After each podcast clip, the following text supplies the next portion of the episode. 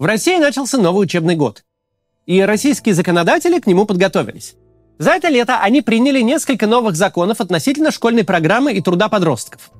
Один закон упрощает трудоустройство детей. Теперь они могут работать с 14 лет, получив согласие одного из родителей. А раньше нужно было еще и получить согласие и разрешение органов опеки.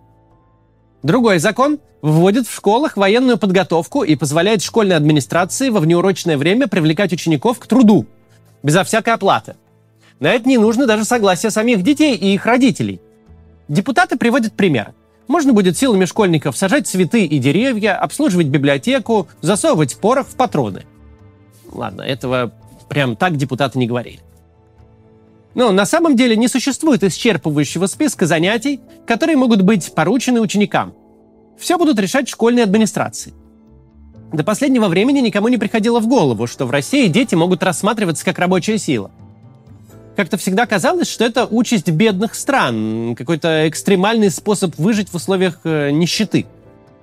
При словах «детский труд» сразу представляются школьники на хлопковых плантациях, палящее солнце и ООН, выражающая крайнюю озабоченность по этому поводу. Кстати, интересный факт. В Узбекистане, где школьники и взрослые традиционно привлекались к сбору хлопка, так вот там в январе 2020 года был принят закон, запрещающий детский труд. Мы не будем сегодня обсуждать, насколько хороши эти законы. Тут вроде бы и так все ясно. Но обсудим саму тенденцию. Почему вдруг государство взялось за эту сферу? Почему в цивилизованном мире считается, что детям надо дать возможность вырасти и получить образование, а у нас заговорили о том, что надо бы им поработать? Вдруг это весь мир идет не в ногу, и только мы в ногу? Ну и, конечно, что из этого всего получится?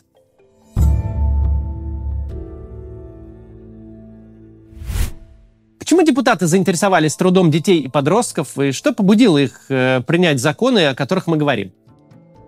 Сначала послушаем их сами. Депутатка от «Единой России» Екатерина Стенякина рассказала в Госдуме, что закон, упрощающий оформление детей на работу, прежде всего вызван желанием детей трудиться и проводить время достойно, а не заниматься различными непонятными вещами. Ну, раз думаешь, почему бы самим депутатам не заниматься понятными вещами вместо той дичи, которую они делают? Вот, например, спустили им сверху законодательную инициативу – принять в состав России вон те четыре области соседнего государства. А депутаты такие, не, это слишком непонятная вещь. Мы лучше понятную работу поработаем. Вот, например, у нас статистика домашнего насилия высокая, этой проблемой и займемся. Но нет, непонятные вещи – это то, чем занимаются дети, не спросив депутатов. Спикер Госдумы Вячеслав Володин тоже порассуждал, как полезно детям трудиться – Родители школьников, говорит, очень просили депутатов ввести в школах трудовое воспитание. Поразительное дело, какие у нас сознательные граждане. То требуют службу в армии сделать не с 21 года, а с 18, то вот просят принуждать своих детей к бесплатной работе. Не устраивало родителей и подростков, что раньше в школе можно было красить батареи только с разрешения родителей. И вот очень они просили господина Володина, а вы нас заставьте. Добром не хотим, а вот силой другое дело. Жесткая рука нужна нам. В целом, по мнению Володина, принудительный труд детям на пользу. Так они вырастут настоящими гражданами. А то, мол, до сих пор росли потребителями. Что все это значит и много чего другого обсудим после некоммерческого объявления. Посмотрите, пожалуйста, это важно.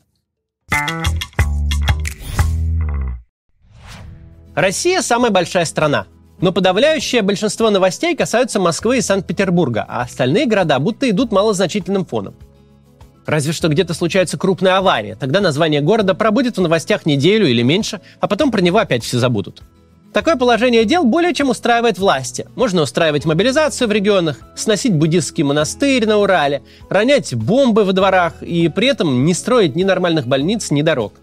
Три года назад возникло независимое издание «Люди Байкала», Казалось бы, локальная СМИ. Однако цель у него отнюдь не локальная.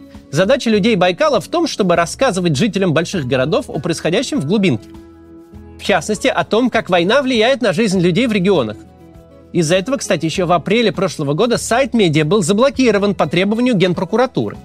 Однако журналисты людей Байкала по-прежнему остаются в России, чтобы делать репортажи прямо с мест событий. Люди Байкала писали о судьбе мобилизованных Бурятии и Иркутска – о том, как с ними обращаются в частях. Также журналисты нашли тайное кладбище ЧВК «Вагнер», которое за это лето выросло почти вдвое. Но издание пишет не только про войну. Например, еще про то, что происходит со всемирным культурным наследием. Деревянная застройка центра Иркутска, например, была включена в предварительный список ЮНЕСКо. Тем не менее, дома продолжают сносить. Сносят и памятники репрессированным полякам и литовцам.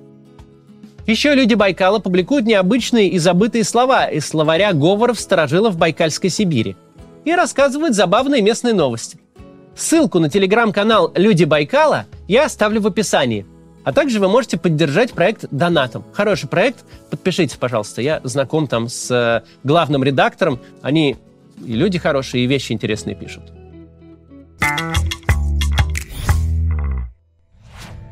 Продолжаем. Несомненно, депутатские обоснования законов о детском труде страшно нелепые и, мало того, оскорбительные. Но этому есть непротиворечивое объяснение. Депутаты все это говорят не для нас – не для избирателей, и не для родителей, и не для детей. Они все это говорят для нескольких пожилых людей в Кремле, которые вспоминают, как всем классом ездили на картошку и как весело им тогда было. Это им, этим людям в Совбезе, непонятны интересы и увлечения современных детей. Это им хочется, чтобы все было как в старь. Тимуровцы колют дрова для вдовы героя гражданской войны, ситцевые рубашонки, растянутые майки, звонкие голоса, задорные речевки, игра в зорницу. Пионерская зорька по радио. Лишний синяк не проблема, не реви, ты ж мальчик. Кто-то порвал одежду, не будь неряхой, ты ж девочка. И совершенно советские представления о труде. Труд – дело чести, слава людям труда. Вот бывало школьник забежит домой после уроков, перекусит хлебом и квасом и сразу помогать в поле. Или почту разносить, или снег убирать.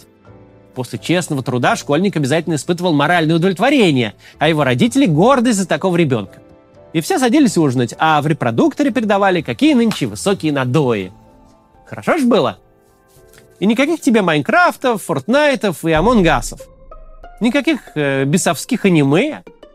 Это же даже выговорить невозможно. Скажешь контра Дота Майнкрафт, и случайно демона вызовешь. Словом, оттуда, с вершин Совета Безопасности, из глубин коллективной деменции, кажется, что вернуться в славное прошлое не только можно, но и совершенно необходимо. Нельзя ли из сегодняшних тиктокеров сделать как бы пионеров, только чтобы не за Ленина, а за Путина? Чтобы хотели не PlayStation, а бить нацистов в Украине. А то безобразие ж. Война идет. Уже полтора года как. А у нас ни один тинейджер на фронт не сбежал. Не стал сыном полка. Не попытался приписать себе пару лет в военкомате, чтобы на фронт пустить? А еще пускай дети снова трудятся на благо школы и родины. Вот законы примем, и сразу неприятный современный мир изменится, как мы хотим.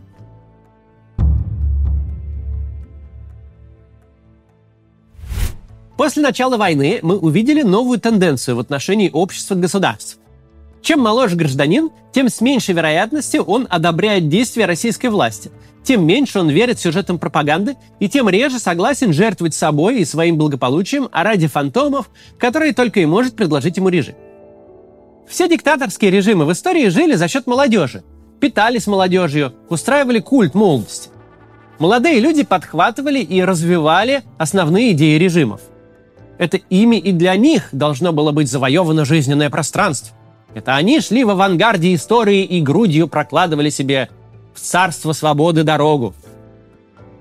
На кого положиться в деле переустройства мирового порядка? С кем разделить трудности борьбы, как не с молодыми, активными и полными энтузиазма?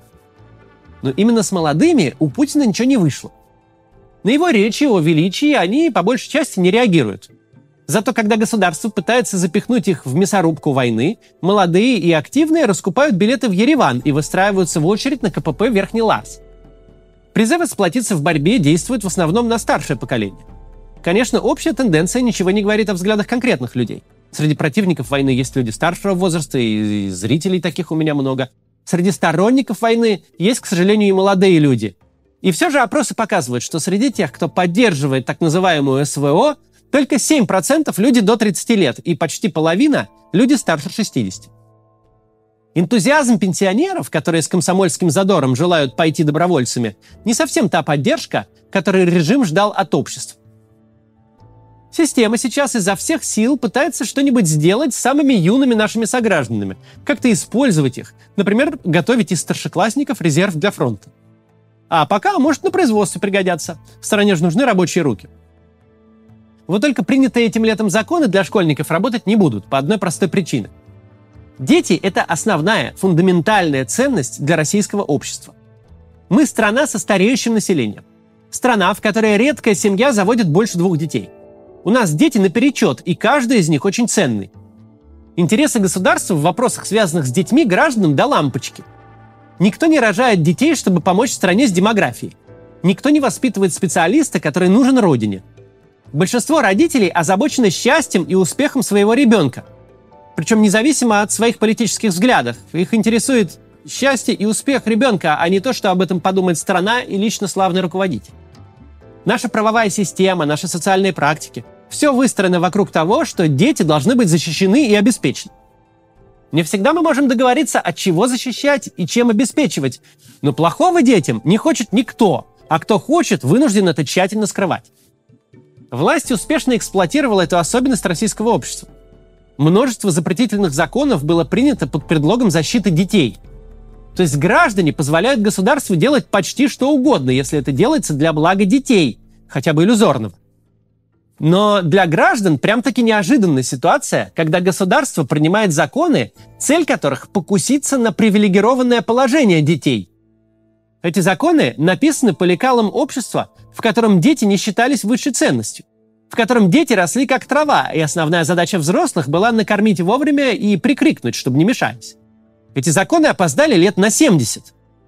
В наше время при всем желании не соберет директор школы бригаду из старшеклассников и не отправит белить стены в спортзале, чтобы сэкономить на ремонте.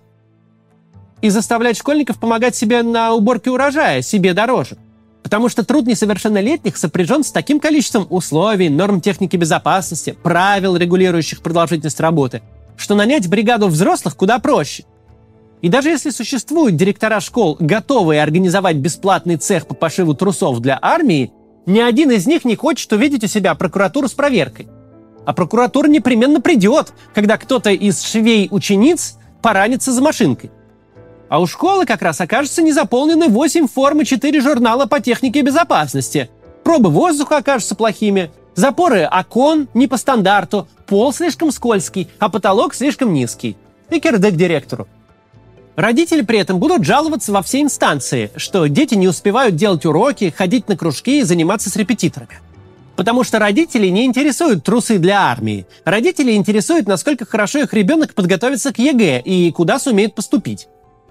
И управление образования тоже школьному цеху не обрадуется.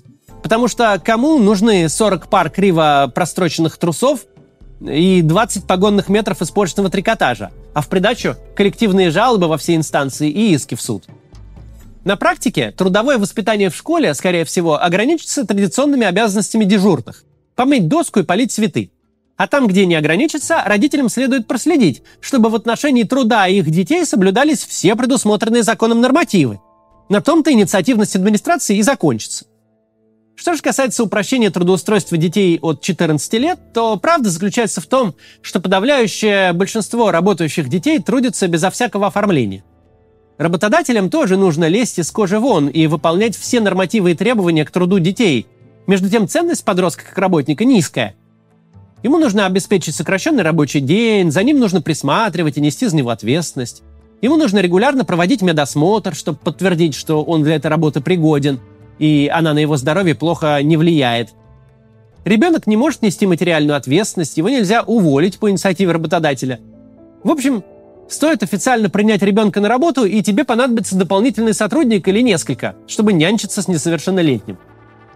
Поэтому трудоустраивают детей разве что там, где невозможно работать без оформления. Например, для съемок в кино или в рекламе делаются все необходимые документы. Во всех остальных случаях ребенку просто дают пачку флаеров и говорят, где раздавать.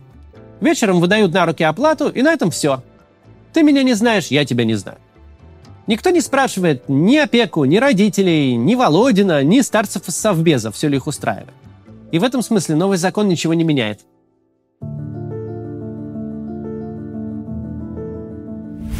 Кажется, что именно в сфере образования и шире вокруг детей концентрируется очень важное противоречие между обществом и властью. Государство пытается добраться до детей, воспитывать их под себя и использовать как ресурс. И эти попытки общество воспринимает как покушение на святое, на самый центр своих интересов. И тут наверняка будут попытки саботажа или даже активного сопротивления. Это противостояние очень важное, потому что оно про будущее. У государства, у власти нет будущего, нет даже воображаемого образа, нет света в конце тоннеля. Этой системе не к чему стремиться. Ее основная цель – просто держаться как можно дольше, ради того конечного отрезка времени, который есть у Владимира Путина. Но реальность заключается в том, что у нас в наличии не тоталитарное государство с плановой экономикой, где вся жизнь общества зациклена на государстве. У нас очень консюмеристская рыночная экономика. У нас глубоко безразличное к государству общество. Общество это готово кивать гривой в вопросах, которые напрямую его не касаются. Но любая инициатива, которая затрагивает самое святое, затрагивает смысл веры и смысл жизни любой российской семьи, их детей, Любая такая инициатива разбивается от такую стену всеобщего неприятия, протеста и саботажа, что быстро забивается под плинтус, а пожилые вожди в очередной раз с горечью для себя понимают, что на дворе год не 1965. Если для чего такие инициативы и важны, то для того, чтобы в очередной раз понять, насколько российское начальство оторвано от реальных общественных настроений, насколько оно живет под собою, не чуя страны – что касается школьников и их родителей, то еще раз. У нас тут не бодрый тоталитаризм, а пожилое бюрократическое государство. С бюрократией надо бороться методами бюрократии. На любого ретивого директора школы найдется прокурор с незакрытой квартальной статистикой. Если к вам докапываются, пишите в прокуратуру, пишите в департамент образования, пишите в городскую администрацию. Совсем немного шума, 2-3 бумажки, и любой директор школы со своим швейным цехом будет переходить на другую сторону улицы, едва за 300 метров вашего ребенка заметит. До завтра.